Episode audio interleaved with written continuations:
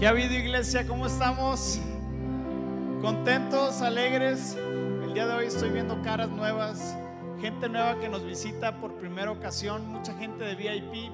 Quiero darles la bienvenida a nombre de nuestro pastor Ricardo Giacomán, que el día de hoy se encuentra de vacaciones disfrutando los 60 años de mi mamá. Yo soy parte del equipo de pastores y el pastor principal es mi papá y les manda muchos, muchos saludos. Me dijo la vez pasada, los extraño, ya me quiero regresar, lo cual estaba siendo sarcástico, yo creo.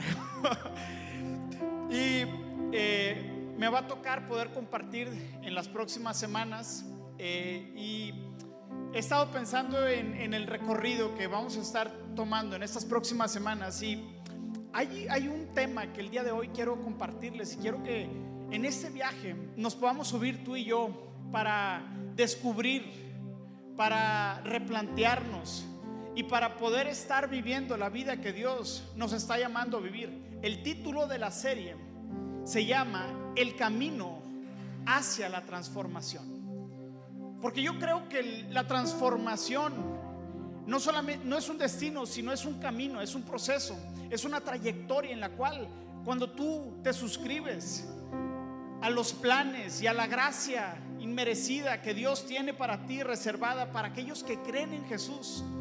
Jesús te invita y te dice, sígueme en este proceso de transformación, en donde, me, en donde te vas a conocer, en donde me vas a conocer, pero sobre todo, donde tu vida será transformada a la imagen del Hijo de Dios.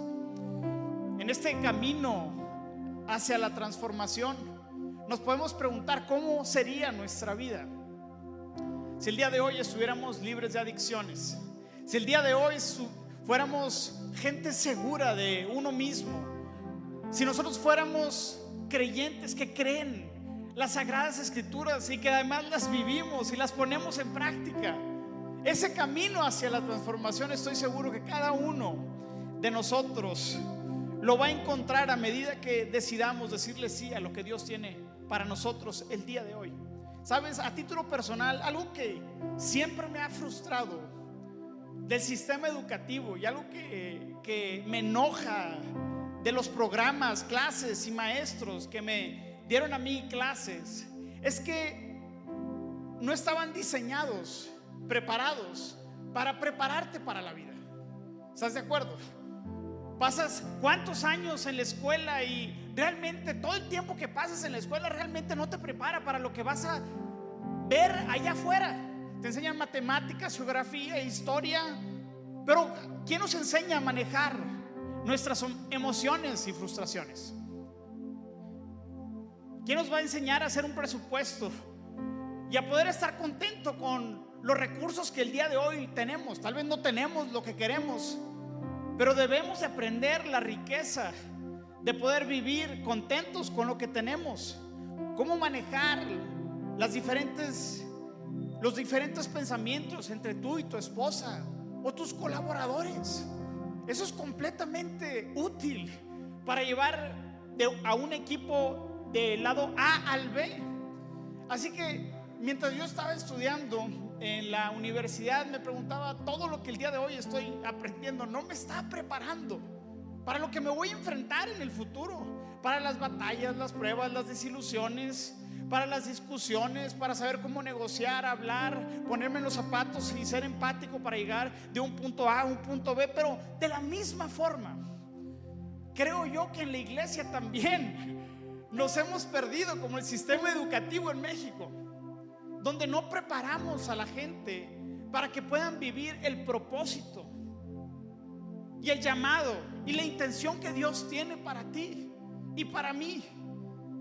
Y esta serie de un camino hacia la transformación eh, te la quiero presentar como una caja de herramientas que te la voy a dar y dentro de esa caja de herramientas vas a poder sacar el martillo, eh, eh, la llave perica, herramientas fundamentales, enseñanzas cruciales para que la vida que el día de hoy estamos viviendo sea vivida de una manera digna y que glorifique a Dios. De hecho, el, el, deseo de esta enseñanza es que será una serie de enseñanzas bíblicas fundamentales para cumplir tu propósito.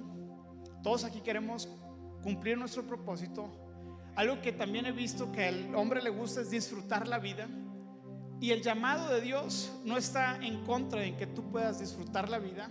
Y número tres, y la más importante, glorificar el nombre de Jesús.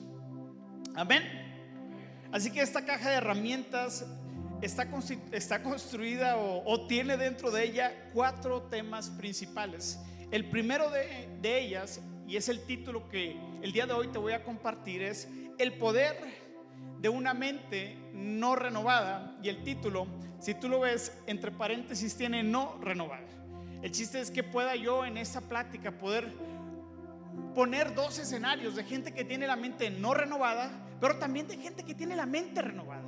Y así entender cómo es que Dios quiere transformar tu vida al cambiarte la manera de pensar. La siguiente semana vamos a ver del poder de unos labios que declaran. La número tres, el poder de un corazón que perdona. Y la número cuatro, el poder de las manos que trabajan y comparten. Estuve reflexionando y creo que estas cuatro cosas, si tú y yo las aprendemos, las adquirimos y nos hacemos bueno en, estoy seguro que vas a cumplir tu propósito, vas a disfrutar la vida y número tres, vas a glorificar el nombre de Jesús. ¿Cuántos dicen amén? Así que vamos a estar leyendo el pasaje central se encuentra en Efesios 4, 17 al 23. Y quiero que lo abras ahí o puedas poner atención a las pantallas y dice, con la autoridad del Señor, digo lo siguiente, ya no vivan como los que no conocen a Dios, porque ellos están irremediablemente confundidos. Tienen, ¿qué dicen? La mente. Si estás ahí leyendo en tu Biblia, subraya la mente llena de oscuridad, vagan lejos de la vida que Dios ofrece, porque cerraron otra vez que dice la mente y endurecieron el corazón hacia Él. Han perdido la vergüenza, viven para los placeres sensuales y practican con gusto toda clase de impureza. Pero eso no es lo que ustedes aprendieron acerca de Cristo. Ya que han oído sobre Jesús, ya han conocido la verdad que procede de Él versículo 22, desháganse de su vieja naturaleza pecaminosa y de su antigua manera de vivir, que está corrompida por la sensualidad y el engaño. En cambio, en cambio, por otra parte, iniciando un nuevo capítulo, poniéndole enter al script, a la historia que estás narrando en tu vida, dice, en cambio, dejen que el Espíritu les renueve los pensamientos y las actitudes. Pónganse la nueva naturaleza creada para ser a la semejanza de Dios, que es, un, que es verdaderamente justo y santo. ¿No se te hace extraño que la nueva forma y la nueva naturaleza y el nuevo camino que Dios viene a, entregarte está completamente ligada a tu mente? El día de hoy queremos hablar acerca de qué es la mente, así que Permíteme orar en esta mañana para que Dios esté con nosotros y podamos salir con una mente renovada. Dios, gracias porque tú has sido bueno, justo, fiel. Has arreglado todas las cosas en este auditorio para que el día de hoy podamos escuchar tu palabra. Para que el día de hoy podamos, Señor, ser transformados, cambiados, renovados. El día de hoy te pedimos que tú me uses, Señor, y que tu Espíritu Santo venga y traiga verdad y revelación a cada corazón. En el nombre poderoso de Cristo Jesús y la iglesia gritó, amén. ¿Cuál es el rol que juega nuestra mente en la vida? ¿Cuál es el rol? Gracias. ¿Cuál es el rol que juega nuestra mente en mi relación con Dios? ¿Y por qué repetidas veces en diferentes cartas en diferentes pasajes y durante todo el Nuevo Testamento vemos cartas de Pablo y también de Pedro y también de Santiago que hablan acerca de la importancia que tiene la mente en el creyente. Pablo habla enfáticamente de la necesidad de renovar nuestra mente. Cuando tú y yo comenzamos a leer Romanos, llegamos a la parte 12 donde viene la parte práctica, donde buscamos que Dios cumpla su propósito en nuestra vida e inicia el capítulo 12 haciendo una de las declaraciones con las cuales muchos autores, muchos eh, escritores, muchos psicólogos, filósofos han basado sus enseñanzas. Renovar la mente. Soy seguro que tú y yo hemos escuchado, cambia tu mente, cambiará tu vida, ¿no? ¿Por qué? Porque en nuestra mente es, es, es este sistema de control donde opera nuestra voluntad, pero donde también está nuestra, nuestro cuerpo y nuestra alma. El rey Salomón dijo, ¿cuáles son sus pensamientos íntimos? Tal es él. Así que la mente no, no son solamente pensamientos, tampoco la mente es la emoción y tampoco la mente es el cuerpo. Para el hebreo, la mente era el sistema de control que recibe y manda información a todo nuestro cuerpo, pero sobre todo el que tiene la última palabra para hacer y decidir lo que vamos a hacer. Por eso, es, por eso Pablo nos urge a nosotros como creyentes a que estemos renovando nuestra mente, a que le pongamos cuidado a los pensamientos que el día de hoy estamos teniendo, porque nuestros pensamientos son los que después van a dirigir el rumbo de nuestra vida. La pregunta que el día de hoy te quiero hacer es, ¿quién está en control de nuestra mente? ¿Quién está en control de tu mente? ¿Te has puesto a analizar si tú fueras el portero, eh, el guardia, que está a la puerta de tu mente. ¿Te has, has tomado ese rol en tu vida de ser el portero de tu mente y comenzar a llevar una bitácora de todos los pensamientos que tienes durante el día, de todas las emociones, de todo lo que transita por tu mente? Si nunca lo has hecho, te invito a que esta semana lo hagas a que te contrates a ti mismo y comiences a escribir todos los pensamientos que tienes durante el día. Y créeme que al hacer este ejercicio te vas a asustar. Porque nuestra mente por, por naturaleza está corrompida. Y constantemente estamos pensando aquellas cosas que le desagradan a Dios. Cuando tú y yo leemos en Génesis capítulo 1, 2 y 3 y nos vamos con los hombres de la Biblia, los hombres que tú y yo admiramos. ¿Sabes qué me encanta de la Biblia?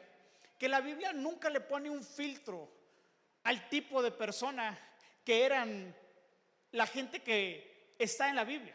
Cuando tú y yo presentamos a un pastor, cuando presentamos a, un amigo, a un empresario, comenzamos a elogiar y decir, el apóstol del Señor viene y, y sacamos una bitácora de todas las cosas buenas y justas, porque a nosotros nos gusta editar aquellas cosas malas y solamente resaltar las buenas. Dentro de la iglesia muchas veces nosotros venimos y pensamos que deberíamos de solamente mostrar nuestras, nuestras fortalezas. Y eso crea un ambiente donde el crecimiento y el desarrollo y el carácter de Cristo se limita, porque solamente estamos poniendo una fachada en nuestra cara de estamos bien. Pero cuando iniciamos, vemos a Adán que, y a Eva corrompiendo y haciendo su propia voluntad. Después vemos a Caín matando y asesinando a su propio hermano por envidia y celos. Después nos vamos con cada hombre y vamos a decir, wow, de estos hombres son los que el día de hoy tengo que aprender, sí, porque la naturaleza del hombre no cambia. Por eso es tan importante que tú y yo aprendamos a renovar nuestra mente. Romanos 12.2 dice, no imiten las costumbres, las conductas, ni las costumbres de este mundo. Más bien, más bien dejen que Dios los transforme en personas nuevas al cambiarles la manera de pensar. Entonces aprenderán a conocer la voluntad de Dios para ustedes, la cual es buena, agradable y perfecta. Y se me hace muy interesante porque Pablo cuando dice cuando utiliza la, la palabra transforme, la transformación de la mente, utiliza una palabra en griego que quiere decir, que en el, que en el latín quiere decir metamorfosis. ¿Y sabes cuál es la metamorfosis? Cuando un gusano tiene una transformación radical en todo su esplendor y un gusano que se arrastra se convierte después en una mariposa que puede volar. Esa es la palabra que Pablo utiliza para el tipo de mente que nosotros tenemos que aplicar para ser renovada. Y nosotros nos, hemos caído en la, en, la, en la zona de confort que cuando tú y yo le decimos sí a Jesús, sí a sus planes, la mente por sí sola va a ser transformada.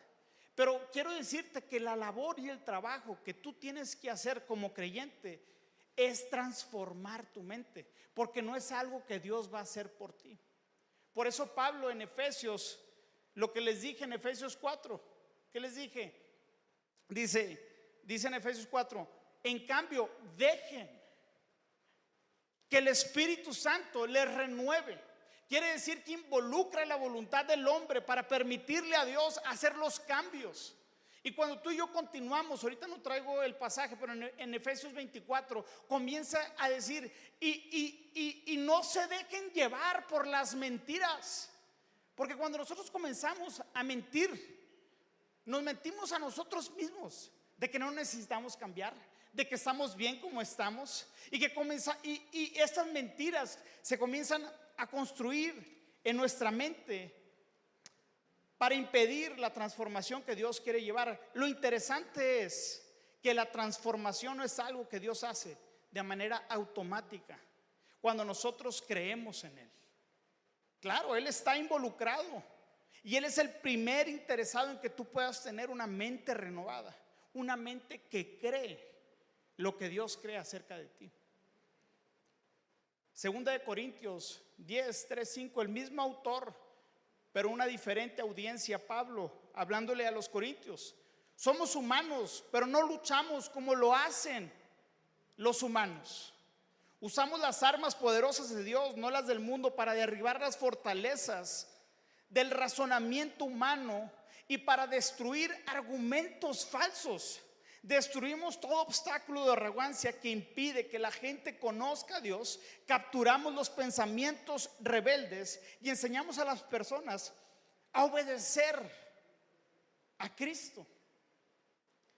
Y este, este pasaje se narra lo que hay dentro de nuestra mente y utiliza la palabra de fortalezas mentales. Ahora, son fortalezas mentales que Pablo dice que hay que derribar.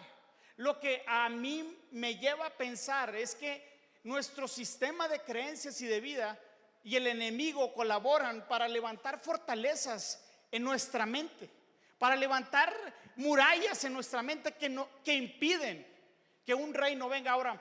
Para, cuando has visto una, una, una película medieval, ves que en las películas los reinos tenían murallas y las murallas tienen dos principales objetivos.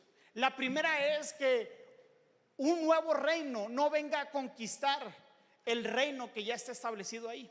¿Estamos de acuerdo? Pero también cuando estás en guerra y las fortalezas están, están cerradas completamente, esas fortalezas no te piden a ti salir a combatir al reino que está adelante, porque hay una barrera. ¿Estamos de acuerdo? ¿Qué es lo que Pablo está diciendo? A ver, si estamos, a ver si me, me estoy pudiendo explicar.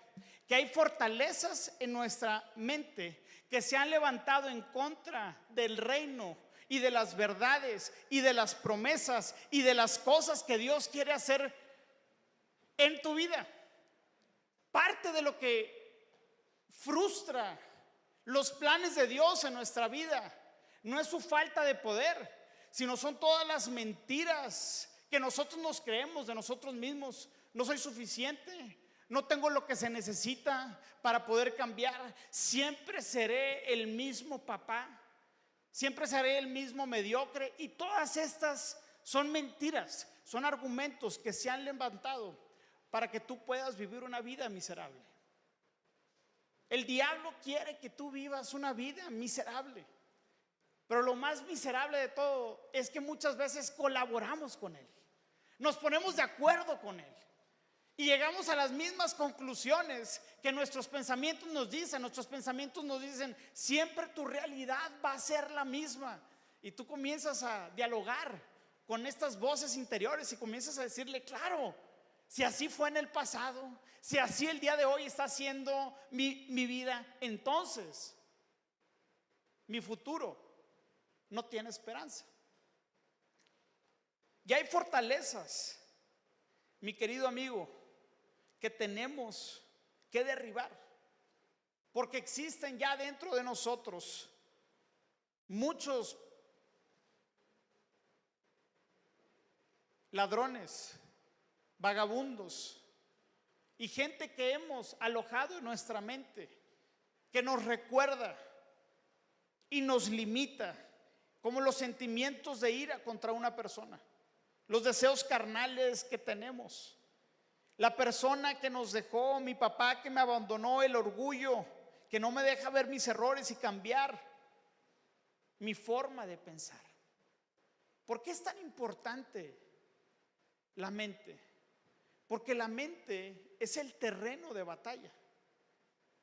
En el ajedrez hay una regla básica de ajedrez.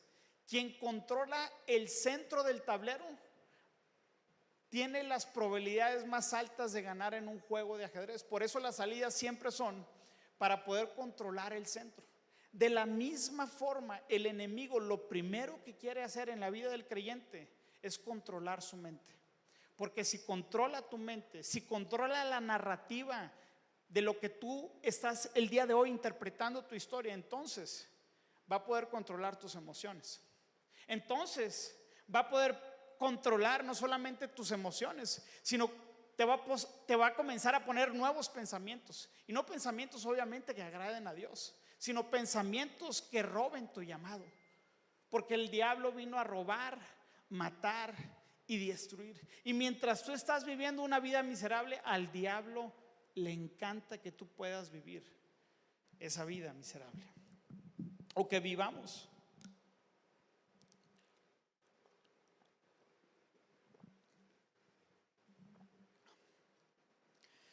Así que la palabra nos dice que nuestra lucha no es contra nuestra suegra. Nuestra lucha no es contra nuestra esposa. La lucha del creyente no es contra otros creyentes e incluso no es contra otras personas que piensan diferente a nosotros. La lucha que tú y yo tenemos está en nuestra mente. Y tenemos nosotros que tomar posesión de nuevo en nuestra mente para que ahora el que tome el control de nuestra torre de control sea el Espíritu Santo y nos pueda dirigir hacia verdes pastos y no sean nuestras emociones las que dirigen nuestras vidas. Sabes, yo, yo, yo quiero ser bien honesto contigo. Soy una persona que sobrepiensa muchas veces las cosas sobrepienso los problemas, sobrepienso las situaciones y hay veces que esto me ayuda a traer soluciones a la, a la, mesa cuando estoy en mis mejores temporadas. Pero si me agarra mi mente en una temporada baja, en una temporada donde emocionalmente estoy bajo, los pensamientos vienen a abrumarme. Y no sé si te ha pasado que tus pensamientos comienzan a formar vida en ti. Comienzas a imaginarte un escenario de que no vas a poder salir adelante, no vas a poder pagar los proveedores, no vas a poder salir adelante y poder eh, eh, suplir a tus mesas. Y ahora el día de hoy estamos en guerra. ¿Y qué tal si la guerra y los rusos y, y AMLO viene y los aloja aquí y, y se viene la tercera? Y comienzas a alimentar todos estos pensamientos, pero tienen el potencial de asfixiar tu alma. ¿Te ha pasado? O soy, el único que sufre de lo que el día de hoy te estoy platicando.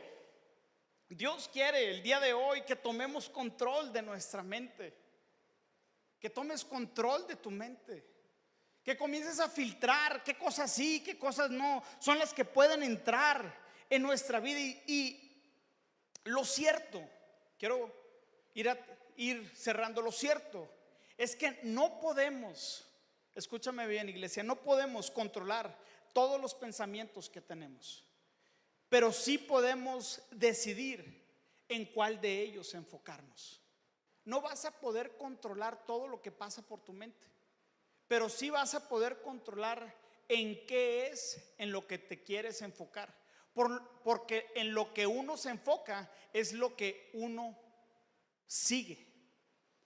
Y creo que esta pandemia me puso a reflexionar en un concepto.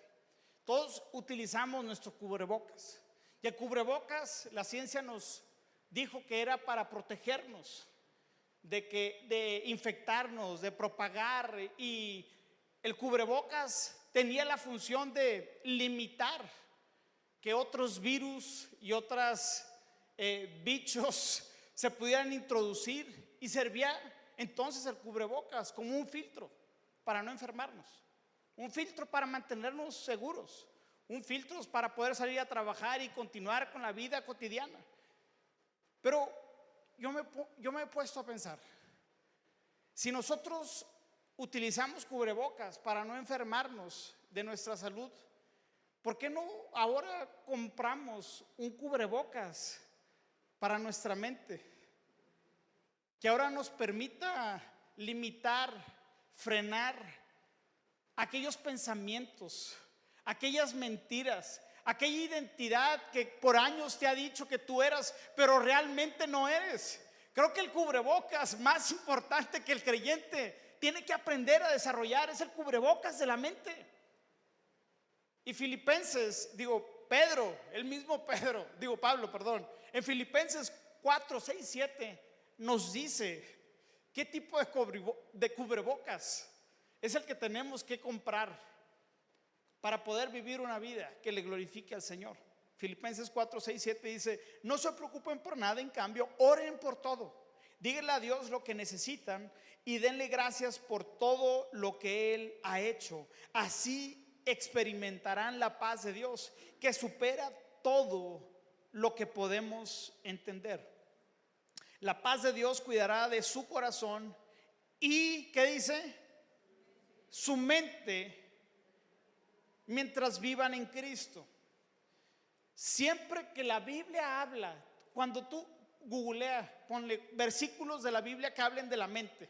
Y cuando la Biblia habla de la mente, anteriormente va a estar hablando de paz, que es la paz que trae Cristo, o va a estar hablando del desorden y de la desgracia que trae una mente que no está sujeta y redimida a la voluntad y a la palabra del Señor. Y en este pasaje vemos que dice, y Dios cuidará su mente mientras vivan en Cristo. Ahora, vivir en Cristo, ¿cómo es? ¿A qué se parece una vida en Cristo? Bueno, nos brincamos al siguiente versículo, versículo 8. Y ahora, amados hermanos, una cosa más para terminar. Concéntrense o sea, pon un esfuerzo deliberado en tu mente para poderse enfocar en una cosa en específico. Ese es el arte de concentrarse. Concentrarse es, aunque haya mucho ruido, aunque haya muchos carteles, aunque el día de hoy tenga muchos pensamientos que el día de hoy están navegando en mi mente, dice, concéntrense en un, cierto tipo de pensamiento. Dice, en todo lo que es verdadero, todo lo honorable, todo lo justo, todo lo puro, todo lo bello y todo lo admirable. Piensen en cosas excelentes y dignas de alabanza.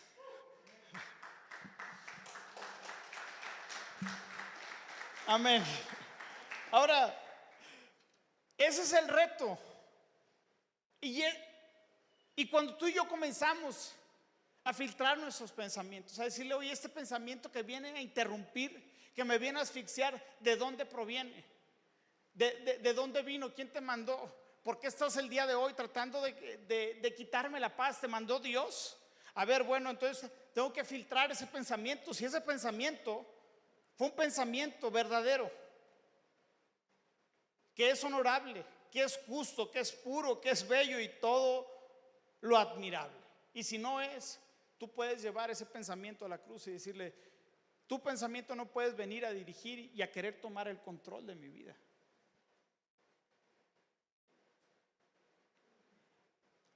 ¿Cómo se ve una mente no renovada? ¿Cómo se ve una mente que no quiere cambiar?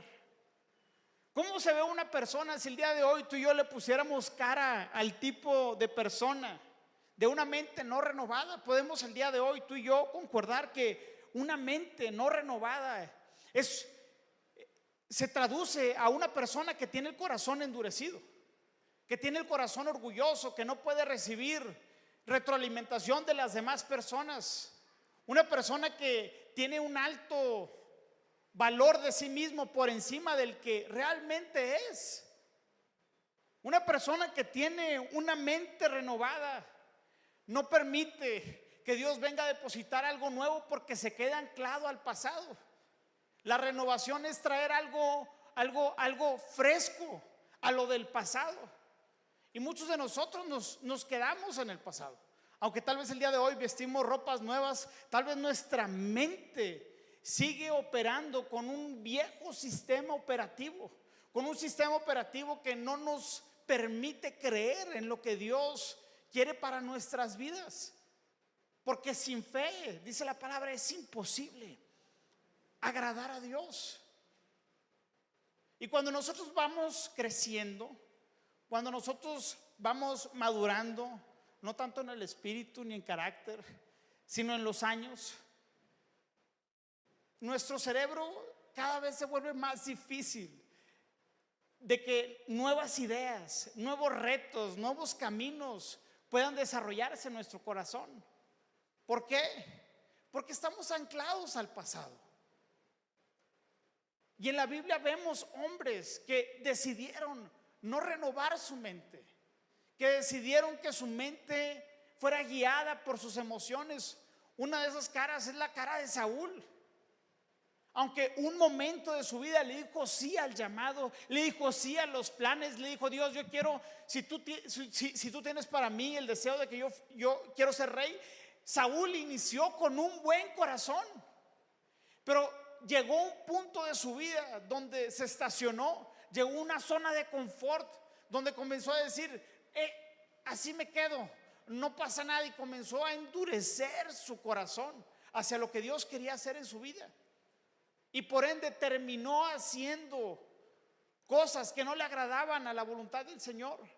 Otra persona es Absalón, el hijo de David, aunque tenía grandes cualidades. Dice la Biblia que era un hombre que, era un hombre carismático, que era un hombre que la gente lo amaba. Él pudo haber sido un increíble rey o un increíble apoyo para su padre. Pero él vio una injusticia en su casa. Él presenció la violación de su hermana y la violación y el, enojo y la falta de acción de su padre y la falta de ver justicia nublaron su mente, nublaron su corazón. Pero cuando uno endurece nuestro corazón, se refiere que endurecemos nuestra mente. Y cuando nosotros pasamos por diferentes adversidades, por problemas no resueltos, por cuestiones en nuestra, en nuestra área personal, que no las trabajamos y no las llevamos a los pies de Cristo, nuestra mente se endurece para ver cosas nuevas, para permitirle a Dios hacer algo nuevo. ¿Te ha pasado? Y quiero decirte, no vengo aquí a sermonearte y decirte, Aquí el rey de la mente renovada te va a enseñar cuáles son los pasos para que puedas vivir una vida de transformación. Realmente todos tenemos en nosotros una mente no renovada. Hay áreas en tu vida, si me pueden apoyar con el piano, hay áreas en tu vida donde el día de hoy realmente te quedaste en el pasado. Tal vez es en tu relación con tu esposa. Tal vez es en la relación con tus hijos. Tal vez sucedió algo en el pasado que ya no estás permitiendo que nuevas cosas vengan a suceder. Y mientras se construyen esas fortalezas mentales, no le permites al reino de Dios venir y traer nueva vida, nueva palabra, nuevos caminos a tu vida. Por eso el día de hoy te vuelvo a repetir, nuestra lucha no es contra sangre ni carne. ¿Cómo se ve el corazón de una persona que tiene una mente renovada? ¿Cómo se ve si el día de hoy le pudiéramos poner una cara al personaje de la mente renovada, a mí me gustaría escoger a David. ¿Sabes? Porque David es, es muy similar a ti y a mí. ¿Sabes? Nosotros como cristianos hemos escuchado mucho acerca de David. Pero no sé por qué David es un hombre al cual le damos mucha gracia, o sea, pensamos en él como un alguien, un alguien bueno, lo recordamos y decimos, él tenía, él, él era amigo del Señor, su corazón era como el corazón del Señor. Pero cuando analizamos su vida, su vida estuvo llena de tropiezos. Engañó a su esposa, vivió en poligamia, tenía muchas otras mujeres, fue un terrible padre, tomó muchas malas decisiones durante su vida. Pero al final de sus vidas, al final de su vida, vemos que su vida trasciende. Vemos que el legado y el corazón que David tenía, tenía algo en él, en su ADN, que a Dios lo cautivaba, que a Dios le encantaba contestar sus oraciones. Porque el cristianismo, iglesia, no se trata de ser perfectos. Y cuando nuestra relación con Dios la basamos en base a las leyes, a las normas, a lo que hago bien, a lo que hago mal. Así oré cuatro, cinco, seis, siete, ocho veces al día y, comenzamos a asfixiarnos de la religión. Entonces, no entenderemos y habríamos malinterpretado el regalo de la gracia del Señor. Pero algo que David entendía era el regalo que tenía al acercarse a la presencia del, Señor. Y que en la casa del Señor hay misericordia y hay restauración. Y si hay justicia, pero hay misericordia de sobre. Y comienzas a leer los salmos y te encuentras con salmos donde David le pide que lo renueve, que lo perdone, que le restaure la alegría que proviene de la salvación. Porque indudablemente David tuvo momentos donde no permitió que su mente fuera renovada. Donde su mente fuera dirigida por sus pasiones, por sus deseos, por su carne, por su egoísmo, por su tradición, por cómo mi papá me enseñó, por cómo sus hermanos lo trataron. ¿Sabes? Es fácil no tener una mente renovada. Es como la mente de un creyente que no renueva su entendimiento es como el piloto que va en el avión que le pone autopilotear. Le, enciende a un poco y se va en autopiloto. Y el avión llega, pues, está programado para llegar al destino donde se le programó, pero muchos de nosotros como creyentes estamos en piloto automático a donde nos lleve el viento, a donde nos lleve nuestras emociones, a donde nos lleve lo que el día de hoy estamos pensando, si el día de hoy quiero pensar mal de mi esposa, si el día de hoy tengo celos, si el día de hoy quiero hablar mal de la iglesia, si el día de hoy quiero hablar mal de mi comadre, si el día de hoy siento no ir a trabajar, no voy a trabajar, si el día de hoy, el día de hoy y el día de hoy, vivir por emociones, sentimientos, es una práctica muy mala. Por eso tenemos que tomar el control de nuestra mente. Y comenzar a decirle, Dios, yo quiero que tú seas el filtro, yo, yo, quiero que tú seas el que dirige, yo quiero que tú renueves mi pensamiento, yo quiero sustituir ahora las mentiras, la identidad, que el día de hoy yo he adquirido de ser una, ser una persona que ha sido abusada, maltratada, dejada, una persona que nadie se va a interesar en mí de nuevo. Esa es una identidad que tú te has creído. Porque el día de hoy yo te puedo decir con seguridad que el Señor te amó tanto que derramó y entregó la vida de su único hijo Y eres tan valioso porque eres tan único. No hay nadie igual a en este mundo. Y no es un mensaje de superación, pero sí para que tú puedas entender la importancia, para que puedas dimensionar el amor que Dios tiene para cada uno de nosotros. Su amor es suficiente para que el día de hoy tú y yo podamos llegar a decir, sus planes son mucho mejores que los míos. Sus promesas son mi armadura de protección. Aunque esté pasando por valle de sombra de muerte, no tengo por qué poner al mando de mi mente y de mi vida el temor. El día de hoy podemos tú y yo tomar control de nuestra mente. Y para eso la Biblia nos dice que tenemos la herramienta de la oración. Y la renovación de nuestro entendimiento solamente es a través de una relación íntima, profunda, real, genuina, no manufacturada, sino es algo artesanal y es personal tu relación con Dios. Sabes, para terminar, quiero decirte que si yo predicar el mejor mensaje, lo cual no es el caso, pero... Y si cada domingo vienes, y si vas a los eventos proféticos más importantes del mundo, eso no va a cambiar tu destino. Eso no va a cambiar tus finanzas. Eso no va a cambiar si vas a ser buen o mal padre.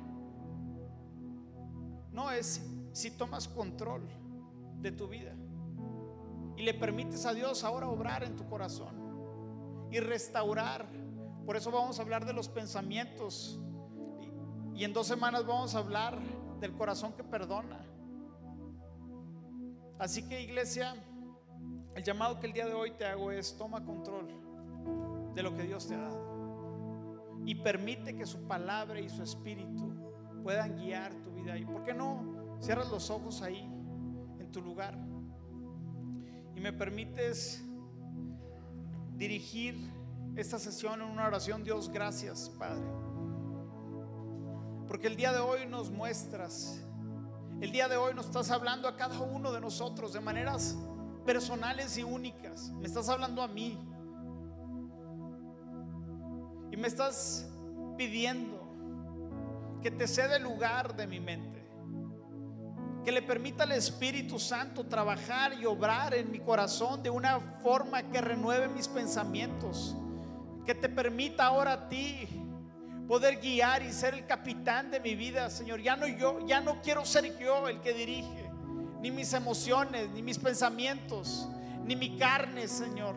Ahora quiero que seas tú, Padre Santo, quien dirige mi caminar.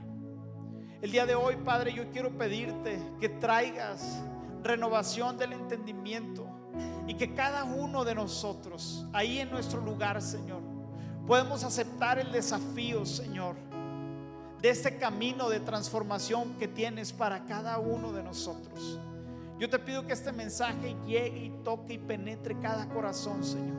Y que cada uno en nuestra casa, Señor en, nuestra, en nuestro tiempo a solas contigo podamos intimar contigo y con tu palabra para que traigas refrigerio y restauración a nuestra mente, Señor.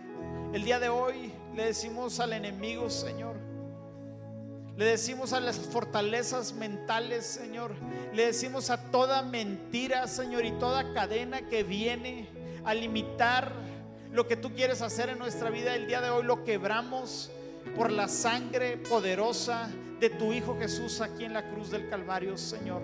El día de hoy declaramos que tú tomas el control, Señor, y que comenzamos a caminar en esta nueva dimensión, Señor, tomando el control de lo que nos has dado, Señor. En el nombre de Jesús. Amén.